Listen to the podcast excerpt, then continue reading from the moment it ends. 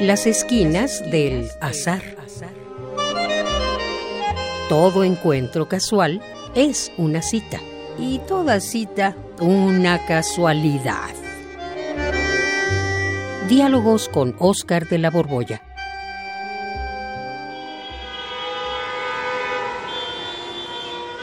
Ay, me lleva, no voy a llegar, no voy a llegar.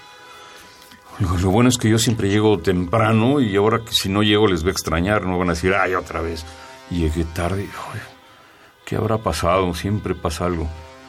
Y ahora me- y ahora, Juan, Oscar, ¿qué haces aquí? yo, pues acá en mi coche en el embotellamiento este maldito qué lata. ¿A dónde vas? Pues iba a ir a mi, a mi casa, pero... Ibas a tu casa. No sé ahora, ¿A dónde ir o dónde quedarnos? Pues se me hace que nos vamos a quedar aquí a vivir. ¿Y si quedamos, dejamos los coches aquí? Pues mira, no porque en cualquier momento avanzan, pero pues nos podemos bajar a platicar, ¿qué te Ajá. parece? Porque no se le ve para cuándo. Ajá. ¿Te acuerdas de la autopista del sur de Cortázar? Autopista del Sur, un gran cuento. Vienen todos los fuegos el fuego, ¿no? Eso, viene ahí. Nadie se explica por qué. Un congestionamiento que dura varios días, mucho tiempo. Incluso hay relaciones amorosas y odios. Sí, el del Peyot con la del Dauphin. Hay mercado negro de, de agua y de Una pareja de viejitos, eh, eh, la esposa muere y el pobre viejito se queda ahí. Sí, todos tienen nombre de marca de coche. La- ¿Sabes qué es la parte más bonita? Cuando Ajá. empieza un romance entre el del Peyot y el de... el- no me acuerdo la, la marca del carro. Porque Renault. no tiene nombre los personajes, son... No, son puros el coches, conductor marcas de de eso. coche. Empieza el romance y cuando la cosa parece que va a cuajar entre ellos, porque incluso al dormir varias noches ahí en el embotellamiento este, pues terminan empezándose como a enamorar. Y ya que parece que la relación entre ellos va a consolidar, empiezan a desplazarse los carros y él trata de alcanzarla para gritarle por la ventanilla, oye, yo soy fulano, mi dirección es tal, y, y ella arranca porque no quiere ya seguir retrasándose, y ahí se pierde un amor Ajá. maravilloso. Sí. ¿Y te acuerdas que hicieron una película? ¿Y cuál? la- La de Godard, Ah, no, esa no la vi. una que se llamó Weekend. ¿Weekend? Sí. El, No, el no, cuento, si mal no recuerdo, eh, se publicó en este libro que dice Todos los Fuegos, Todos el los Fuego, fuegos, el fuego, sí. en el 66. Ajá. Y la película de Godard, apoyada en el, en el cuento, es del 68. Ujú. Y creo que hubo una más, incluso que justamente se llama La Autopista del Sur. No, El Gran Atasco. Ajá. El Gran Atasco por un... es- un- un, eh, ahora no lo recuerdo bien, me acuerdo que era italiano. Y sobre todo de un chisme, porque en el guion trabajaron Cortázar a la limón con Cabrera Infante. Ah, qué interesante. Entonces armaron una adaptación para, para cine en una película italiana cuyo autor no recuerdo ahora, pero... No, a mí, fíjate que estos embotellamientos a veces pienso que el camino que se hace para llegar, pues ahora resulta que es un camino para no llegar. Sí, ¿verdad? Si nos hubiéramos ido por otro lado, a lo mejor sí hubiéramos llegado, pero como nos venimos precisamente por este lado, no llegamos.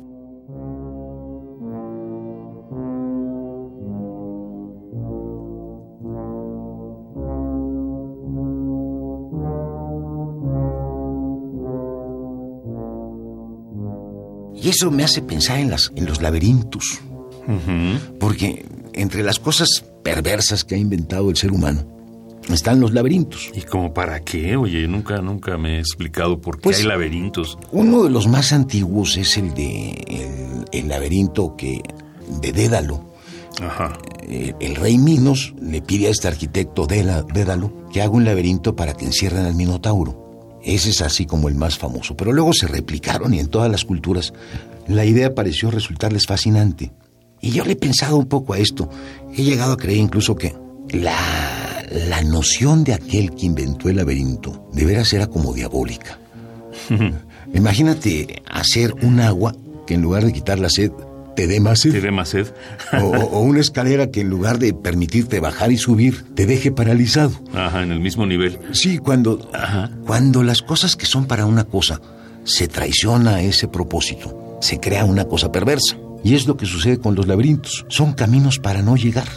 Y hay una diversidad de laberintos fascinante. Eh, uno siempre se los imagina como si fueran, pues, una cosa muy complicada, muy vericuetosa. Pero no, piensa, un laberinto lineal que tiene entrada y sí tiene salida, pero la salida queda tan lejos que nunca se alcanza a llegar. Eh, por ejemplo, los desiertos. Los desiertos son laberintos lineales. Ah. Tú avanzas, avanzas, avanzas, pero no sales. Y hay un laberinto todavía más perverso. Esos que no tienen salida ni entrada. Para estar en ellos hay que nacer Hay adentro. que nacer adentro. E- Es, ese laberinto es el de la vida. Ajá. Porque naces aquí y te mueres aquí sin haber ido a ningún lado. Eh, eh, son esos que de veras son crueles. Y, y- y un poco la estructura del laberinto es jugar con la voluntad de, de aquel al, al que metes en el camino. Porque regularmente se presentan como una disyuntiva. Imagínate una Y Esa es una encrucijada. Ajá. y te vas por la derecha pero no llegas. Ajá. El camino era por la izquierda. Eh, Entonces te vuelves responsable de tu mala elección y empiezas a jugar con el arquitecto del laberinto, echándote la culpa a ti, no a él, que te pone esa trampa. Y si esas Y empiezan a bifurcarse, terminan armando un recorrido en el que, por más que avanzas, siempre esperando que vas a encontrar la salida, y no la encuentras, empiezas a concebirte a ti mismo como un perfecto idiota. Y lo peor del asunto es que no llegas a la conclusión de que el laberinto no se puede resolver, sino que te puedes morir dentro de él con la conciencia de que habrá otro más inteligente que tú que sí salga. Que sí va a salir. Entonces, te digo que los laberintos son de verdad terribles. Me acordé de cuando quedas atrapado sin salida. El laberinto de Kubrick. Sí, ese es muy bonito, con unos setos muy grandes, Sí. un- en un jardín medio congelado. Bastante frío, sí.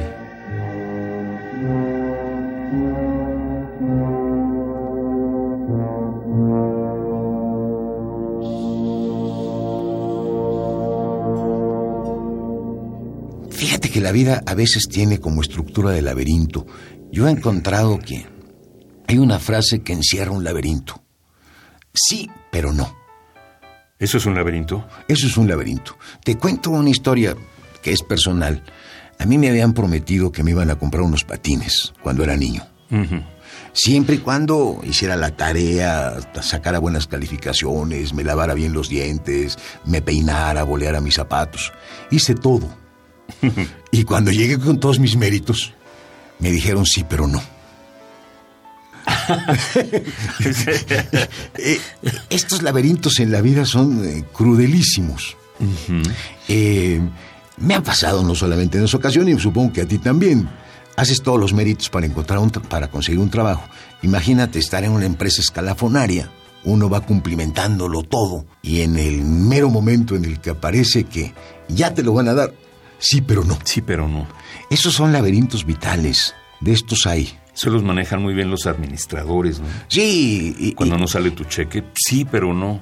Y, y normalmente, eh, en, en un mundo en el que cuenta el nepotismo, por llamarlo de una manera genérica bonita, donde el sobrino es el que tiene la vía expedita hacia el puesto, o donde el recomendado llega desde fuera y se incrusta, ahí funcionan los laberintos para los pobres que están adentro pensando que recorriendo el mapa sencillo del organigrama van a, llegar hasta, hasta la cúspide, pero son medio tramposos. Y hay un último laberinto que te quisiera contar.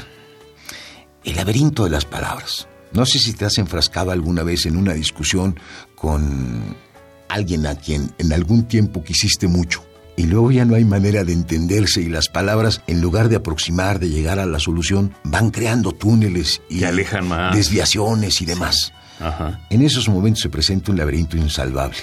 Y a veces, cuando uno tiene la suerte de encontrar el amor, creo que el, amor es la única salida del laberinto.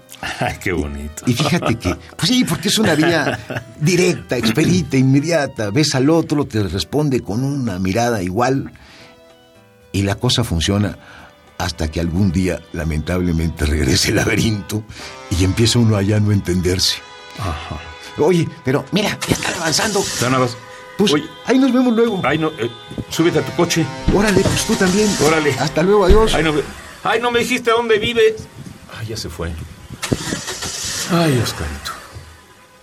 Radio UNAM, en colaboración con la Facultad de Estudios Superiores Acatlán, presentó Las esquinas del azar. Todo encuentro casual es una cita y toda cita una casualidad. Voces Oscar de la Borbolla y Juan Stack. Operación Francisco Mejía. Producción Rodrigo Aguilar. Radio UNAM. Experiencia sonora.